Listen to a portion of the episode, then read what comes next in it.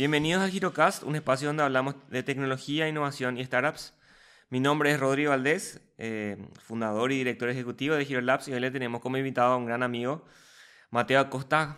Eh, él es ingeniero en, electrónica con énfasis en mecatrónica de la Facultad Politécnica y aparte fue compañero mío ahí en, en el en Lofi, fuimos coworkers dentro de la misma oficina, eh, siempre seguimos mucho a a Pop Paraguay y realmente muy contento con, con todo lo que Pop ha logrado en estos eh, años de trabajo, creo que ocho años más o menos de trabajo ya.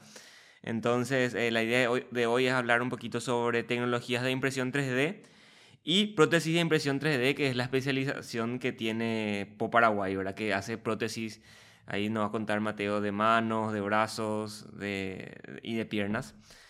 Pero antes, Mateo, eh, gracias por haber aceptado la invitación. ¿Cómo estás?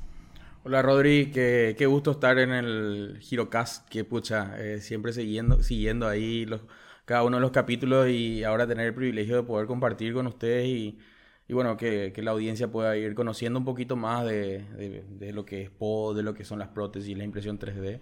Creo que es una, una excelente plataforma para, para, que la gente pueda nutrirse un poco de esto, porque en Paraguay hay muy pocos espacios para, para conocer sobre esta, esta tecnología. Buenísimo. Eh, Mateo, antes de comenzar, siempre queremos saber cómo, cómo llegó Mateo al mundo de las impresiones 3D. O sea, desde tu inicio, ¿verdad? De que desde chico, cómo llegaste hasta la electrónica y después a la impresión 3D. Bueno, famoso esa, esa frase cliché que decía, yo desarmaba cosas luego, ¿verdad? siempre era desarmaba. Eh, después, eh, más o menos, en la escuela como que nunca tuve un enfoque tecnológico, pero a partir del colegio sí, ¿verdad? En el colegio ya hice un colegio técnico en electrónica y bueno, ahí las expos cada año, ¿verdad? Se hacían proyectos de, de expo técnica, digámosle, y bueno, me fui adentrando cada vez más en la electrónica. Eh, entonces ahí ya me definí como carrera, voy a hacer, voy a seguir electrónica en la facultad. Y bueno, inicio en la facultad, por algo motivo tuve que cambiar de carrera porque tenía que empezar a trabajar y cosas así. Entonces tuve un año de electricidad, no me fascinó electricidad, de verdad, y después sí electrónica, me mudé. Y bueno, ahí ya me enfoqué a la carrera. Pasaron los años, más o menos 2010, 2011, 13, más o menos cuando 2013 empieza un proyecto muy lindo que era un club de robótica. 14, 2013 por ahí eh, eh, yo me meto a lo que sería el club de robótica con Gary con Gary en la Facultad Politécnica entonces ahí, bueno, hacíamos las competencias de robótica. Y bueno, ahí Gary viaja a Argentina, si, no, si mal no recuerdo, y conoce un poco lo que es la impresión 3D. En Argentina ya había un grupo de personas que, que en ese entonces las impresoras 3D se hacían por replicación, ¿verdad? No era por comprar una impresora, porque en ese momento las impresoras contaban, no sé, 15 mil, 20 mil dólares, ¿verdad? Entonces el concepto eran máquinas eh, autorreplicables que vos podías imprimir sus partes y armar tus propias máquinas y eso es lo que estaba pasando en Argentina y había como un núcleo de varias personas y, bueno, trae unas piecitas en 3D de ahí, ¿verdad? Entonces fue ahí mi flechazo al mundo de impresión 3D, el hecho de que decía él, estos son piezas hechas con una impresora 3D en una máquina que imprime con plástico y nosotros así como, what, ¿cómo puede ser? Nunca escuché eso y ahora es como un término tan naturalizado ya, ¿verdad? Bueno, por lo menos en mi mundo, pero yo creo que al ver ahora ya, ya está más difundido, pero en ese momento era un concepto totalmente diferente que uno pueda producir algo que se hizo en la computadora y en cuestión de horas tener ya algo físico, ¿verdad? Y estamos hablando hace menos de 10 años, ¿verdad? Eso sí, sí. La impresión 3D ciertamente tiene una antigüedad ya de 40 años, básicamente, ¿verdad? El origen. Es una tecnología más vieja que el iPhone pero más eh, estuvo tan cerrada que, que, no pudo, digamos, accederse. Entonces era, era una tecnología súper exclusiva. Entonces en los inicios, allá en los 80, y hacían que los costos sean extremadamente caros, eh, de miles de miles de dólares. Y bueno, 2005, sí, 2005 más o menos, se da un boom, digámosle, porque esta tecnología caduca sus patentes, un grupo de estudiantes universitarios de de Reino Unido creo que decide eh, replicar una máquina 3D y hacer open source, ¿verdad? hacer como disponible todo el código, eh, hacer placas de, de, Arduino en ese momento que, que se podían usar y, y, y todo el historial de, de no sé, eh, todas las varillas, todos los tornillos, todo, todos los datos que vos necesitas para replicar tu, tu impresora 3D. ahí se da, ¿verdad? Más o menos 2005 en adelante.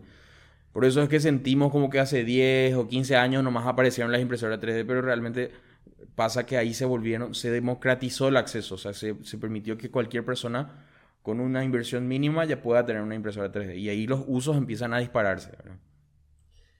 Qué importante este tema de los clubes y las comunidades de, tecnología, de robótica en este caso, que se forman en las facultades, pero también que trascienden básicamente la academia y, y luego después ya van a, a, a estudiantes de colegio o, o aficionados, makers, que, que, se gusta, que le gusta meterse en este, te, en este tema. ¿Cómo le ve el tema de las comunidades?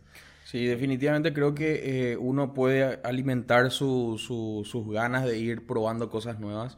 La facultad tiene su, su línea de acción, su forma de, de, de, de educar, de, su contenido programado, ¿verdad? Que fue programado durante 15, 20 años probablemente, ¿verdad? Entonces tiene una estructura rígida. Sin embargo, en los clubes de ciencias, clubes de electrónica, robótica, de ajedrez, uno se enfrenta, se enfrenta a, lo, a nuevo.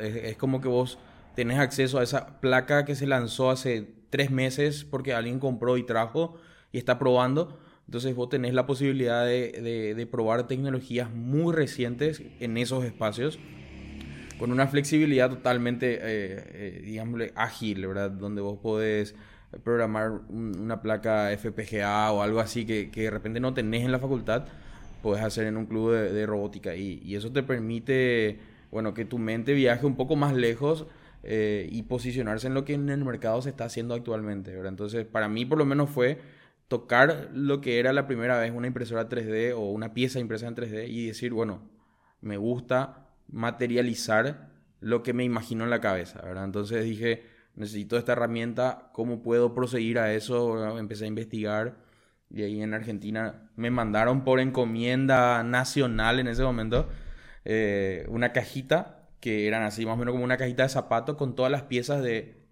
eh, 3D impresas en 3D por un, una, una, madre, padre o algo así de mi impresora, ¿verdad? Entonces ahí fue como la primera eh, máquina que hicimos en, en, en la Facultad Politécnica, eh, funcionó, en realidad no funcionó en la primera, ¿verdad? Tuvimos un gran problema porque con el entusiasmo conectamos todo y ¡pah! se quemó.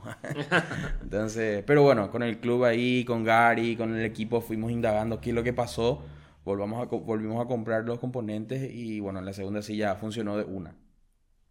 Qué bueno, qué bueno. Entonces ahí empezó como tu interés hacia la, impresión 3D. Me, me, me, comentaste que hay como un montón de aplicaciones para las impresiones 3D. ¿No puedes mencionar como que las más comunes, por lo menos a nivel comercial o industrial, que se utilizan hoy en día?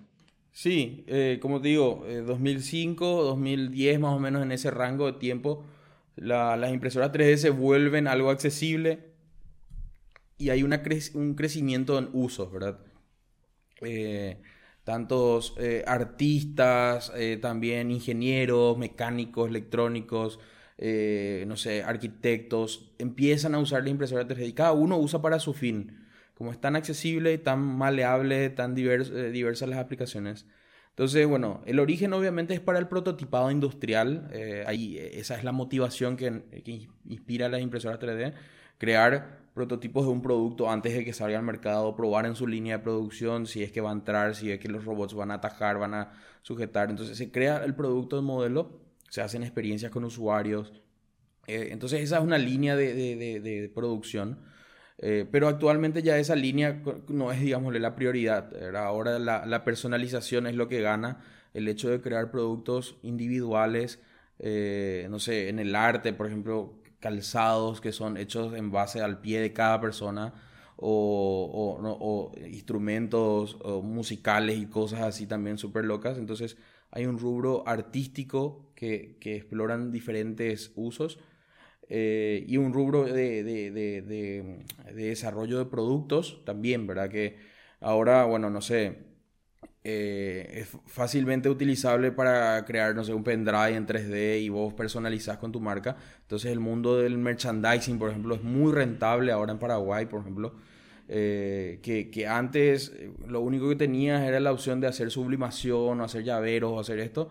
Con la impresión 3D puedes hacer trofeos súper personalizados, puedes hacer eh, llaveros, merchandising únicos, ¿verdad? De repente cubos Rubik's, no sé, un montón de cosas así. Y las empresas, cuanto más diverso o cuanto más eh, nuevo es un producto, más le interesa, ¿verdad? Las agencias publicitarias y cosas así. Entonces yo creo que hay como un gran nicho de productos para el sector de merchandising, ¿verdad? Que, creo que falta explotar. Y, bueno, son algunas ramas que, yo veo así a, a, grandes rasgos. Y bueno, obviamente en lo que respecta al lado médico, también, ¿verdad? Creo que es uno de los aspectos más impactados la industria médica, o por lo menos yo estoy en ese rubro, entonces me siento más impactado, que, que son, bueno, el, tema de, de, de utilizar una, una, impresión 3D previa a una cirugía para analizar la posición de los huesos y poder, eh, no sé, mejorar la técnica para llegar al cuerpo o, al, o extraer, extraer un cuerpo. Entonces, normalmente los médicos tenían la posibilidad de ver eso en, una radiografía, en, una tomografía, pero sentir en sus manos para ellos le da muchísima más información que solamente ver, ¿verdad? Ahí pueden tocar el tamaño, sentir el volumen, ¿verdad? Que para ellos es una información trascendental. O para una cirugía de reconstrucción de cráneo, de, de, rostros, em, hasta ojos se están haciendo con impresión 3D. No, no funcionales, pero sí ultra realistas, ¿verdad? En base a, la imagen del ojo del lado izquierdo, se crea una impresión 3D del lado derecho y exactamente igual. Entonces, eso ahorra muchísimo tiempo porque antes era un artista que pintaba ahí durante cinco meses un ojo, ahora en cuestión de horas tenés una réplica exacta. Entonces, creo que la medicina es, un ambiente muy, muy eh, impactado con la impresión 3D y bueno, el rubro de las prótesis también creo que, creo que es algo muy incipiente todavía, pero ya está, eh, digámosle que mucho más socializado, la gente ya está confiando en esas, en esas soluciones de prótesis impresas en 3D y es algo mundial, ¿verdad? algo que no es solamente local. Antes que continuemos, ¿podemos explicar un poquito a la gente que no entiende cómo, cómo funciona una impresión 3D así en, eh, en un minuto? ¿Qué, ¿Qué, qué, es una impresión 3D? Porque de repente la gente no se imagina cómo lo que funciona. Sí, bueno, la, eh, el famoso, que, que, no, bueno, es clásico, esa, esa pregunta es muy clásica realmente. Mucha gente, o yo mismo ya asumo el funcionamiento, pero la impresión 3D básicamente no es una máquina, sino que es una técnica de fabricación. Eh, se puede comparar una técnica de fabricación sustractiva, por ejemplo, que es un, un artista de madera que va tallando y va retirando material, va dejando, digámosle, o un torno que va comiendo material. Eso es sustractivo. La impresión 3D es aditivo. Entonces se agrega material, sea el material que sea y sea la técnica que sea. Eh, y, básicamente lo que vos agregás es con un cabezal que es controlado con, control numérico, básicamente que se va moviendo diferentes coordenadas. Va depositando ese material en diferentes puntos eh, y básicamente es el principio de, no sé, una, una torta, digámosle, que uno va poniendo una capa de, masa, luego encima una capa de relleno y luego encima otra capa de masa y una capa encima de la otra va generando un objeto con volumen. Entonces ese mismo principio es el que utiliza la impresión 3D para ir creando un producto, una capa encima de la otra, ¿verdad? Entonces eso te da una libertad geométrica que, que no puede replicar ninguna técnica de fabricación porque básicamente, imagínense, no sé, un bus, un colectivo con, con, con asientos, con un control, con un manubrio, eh, con, con, no sé, con cosas internas, el motor. Uno con impresión 3D puede hacer todo el colectivo con todas esas partes eh, de una sola vez y hacer como un pequeño merchandising de eso sin tener que ensamblar nada, ¿verdad? Entonces, eh, sin embargo, con otras técnicas que se tenía que haber hecho, primero la, parte, la carcasa, lijar, quitar todo el relleno, bueno, poner adentro los diferentes asientos, ¿verdad? Entonces la impresión 3D tiene una libertad geométrica que no puede replicar ninguna otra técnica de, fabricación tradicional. Y ahora tengo una pregunta así, tipo ya eh, de ciencia ficción, ¿verdad? Porque justo estoy viendo una serie que se llama The Good Doctor. No sé si yo te preguntaron, ¿verdad? Pero en una parte hay eh, un capítulo donde ellos reemplaza reemplazan el fémur es una persona con un fémur eh, eh, impreso, con, impreso en 3D de, titanio. Eso no sé si es factible o no, pero pasó en, en, en, la serie. Quería saber un poquito hasta dónde llega también, cuáles son los límites en ese sentido.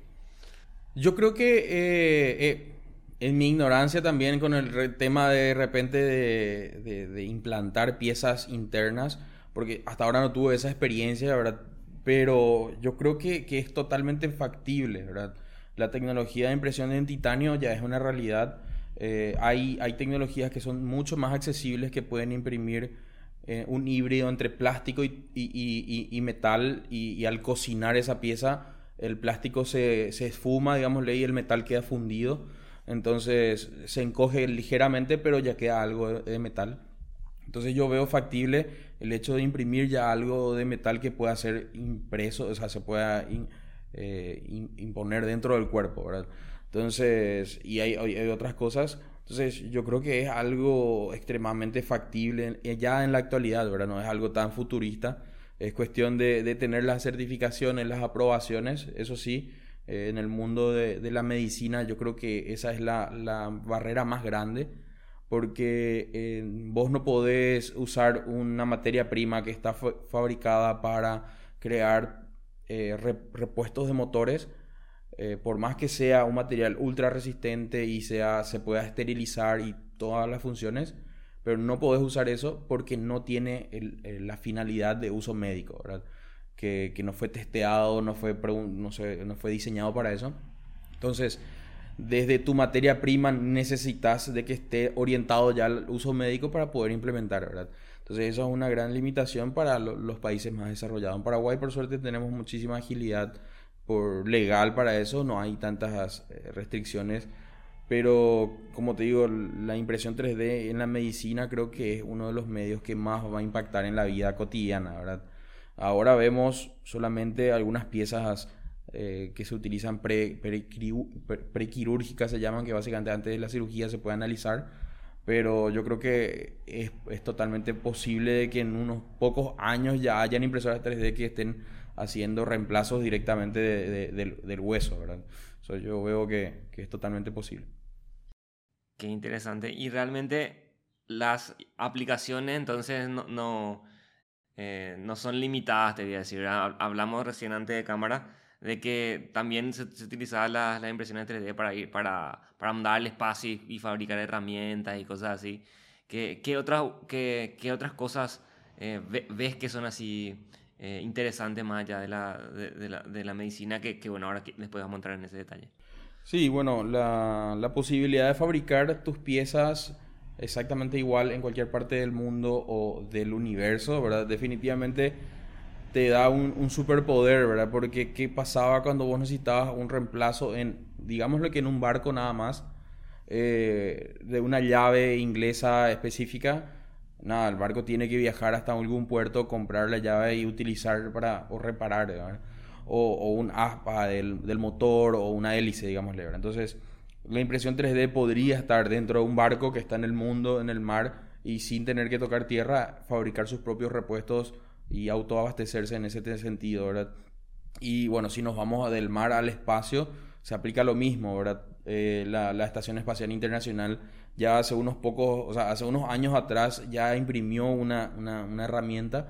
Eh, en, ese, en ese momento era solamente un prototipo como para validar de que se puede imprimir en el espacio, pero yo creo que es, una tecnología que sí o sí ya va a estar instalada en la, en la Estación Espacial Internacional en, poco tiempo, ¿verdad? Porque poder fabricar sin tener que mandar un transbordador algo allá, ¿verdad?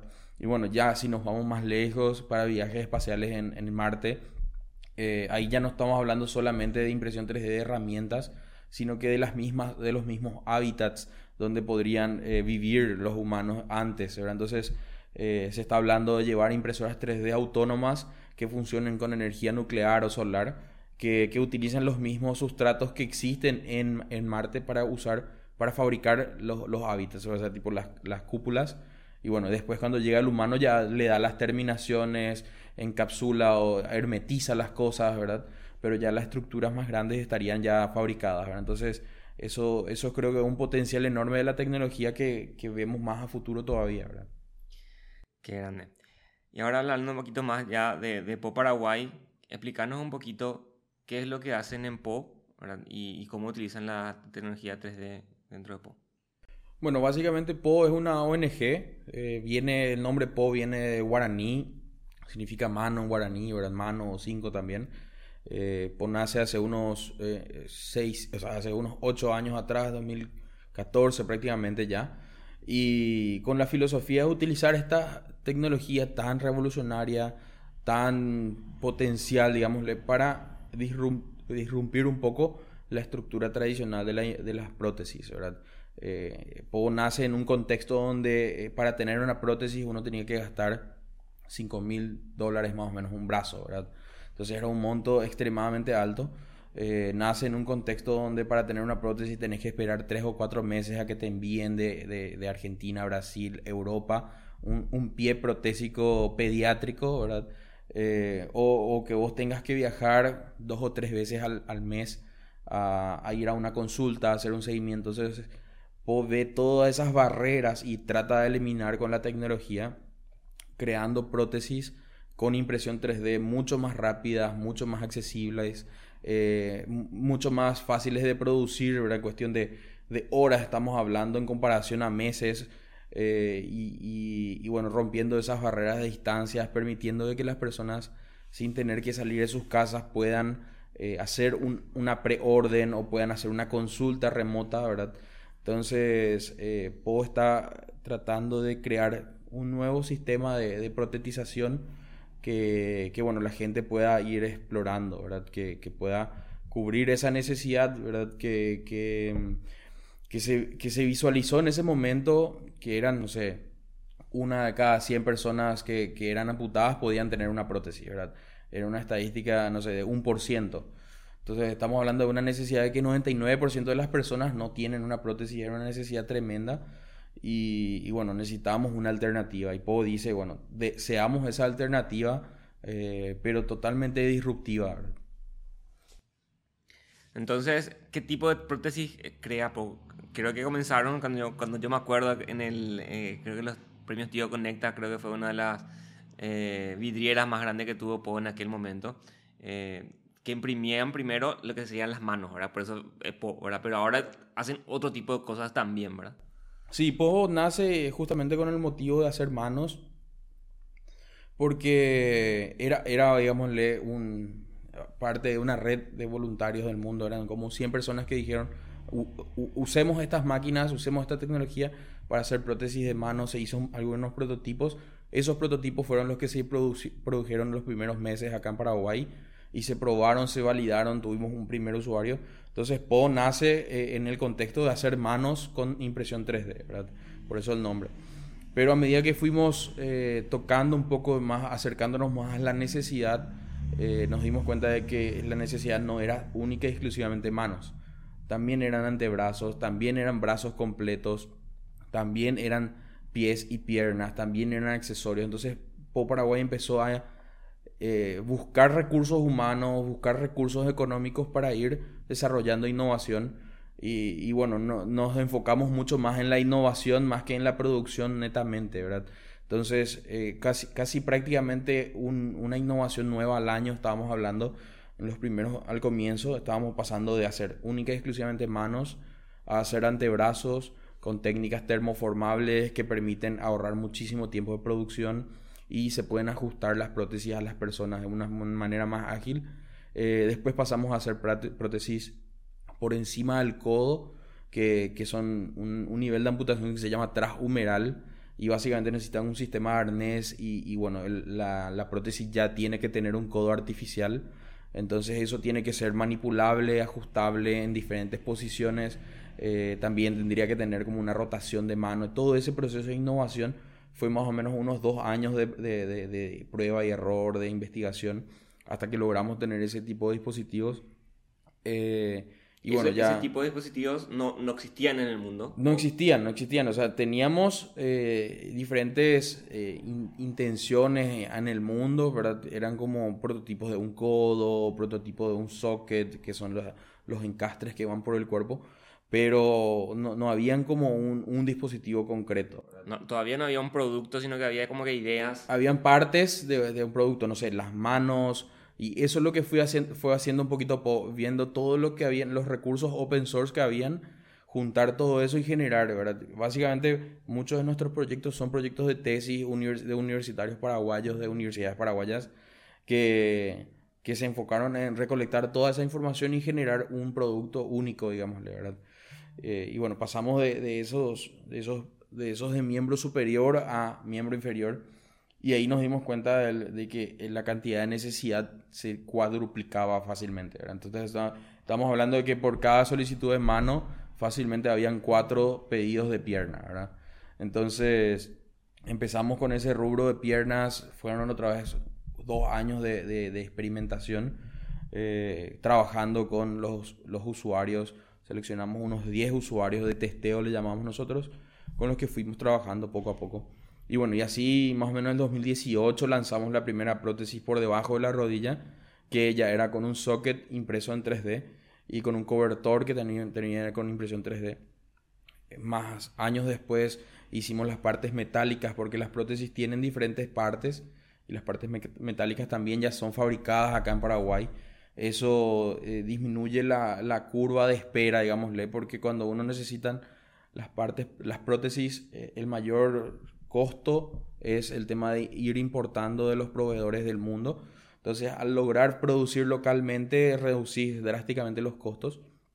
Y bueno, ya lo que quedó en estos dos últimos años post pandemia ya era eh, hacer la innovación del pie. Ahora estamos trabajando en esa innovación porque de vuelta, es otro, no sé, eh, el pie necesitas lado derecho, calce 38, eh, o, un lado pediátrico para un bebé o un, niño de 6, 7 años.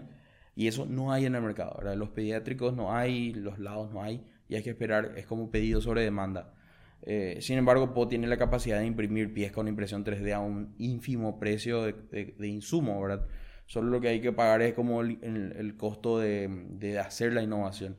Entonces, eh, fue centrándose cada vez más en miembro inferior. Ahora estamos trabajando arduamente en lo que serían las prótesis por encima de la rodilla. Eh, y bueno, accesorios para las manos, accesorios para cubierto, para tocar la guitarra, para andar en bici, para usar hasta una peluquera que tenía la necesidad de usar un accesorio para, para, para utilizar el secador de pelo. Le pudimos crear, ¿verdad? Eh, maquilladoras que tienen accesorios de, maquillaje para ir poniendo diferentes insumos. Entonces ahí uno ya, ya se va por, por las necesidades puntuales que tiene el usuario. Y, bueno, esa es eh, la magnífica posibilidad que tiene la impresión 3D, que uno no tiene que hacer una prótesis única exclusiva de un modelo, sino que a una persona le puede hacer un modelo y a la otra, a la otra persona otro modelo completamente diferente con otras funciones, ¿verdad? Y, y, ambas tienen prácticamente el mismo costo productivo, ¿verdad? A una le toma 6, 7 horas imprimir y la otra, no sé, 6, 7 o 10 horas imprimir, pero usan materiales similares, eh, los costos son iguales, ¿verdad? Entonces, productivamente o en lo que respecta al insumo y las horas, no hay un costo exorbitante en cambiar de un modelo al otro. Sin embargo, en una producción en línea tenés toda una línea de producción que hace una botella de un formato y cuando vos querés cambiar a una botella de medio litro a una botella de dos litros, necesitas invertir, cambiar toda tu fábrica, ¿verdad? Para cambiar ese, ese producto. Sin embargo, la impresión 3D es nada, mandas un archivo diferente y ya, ¿Qué le, ¿Qué le podría decir a esa persona que ahora nos está escuchando y quiera iniciarse en el mundo de la impresión 3D? quizás por hobby, quizás tiene algún proyecto. ¿Qué es lo que esa persona tendría que ir aprendiendo para introducirse al mundo de impresiones 3D? Sí, primero que nada decirle a esa persona que no importa lo que haya estudiado, ¿verdad? Eh, la, información que hay ahora permite que cualquier persona con cualquier formación pueda capacitarse en, en impresión 3D, ¿verdad?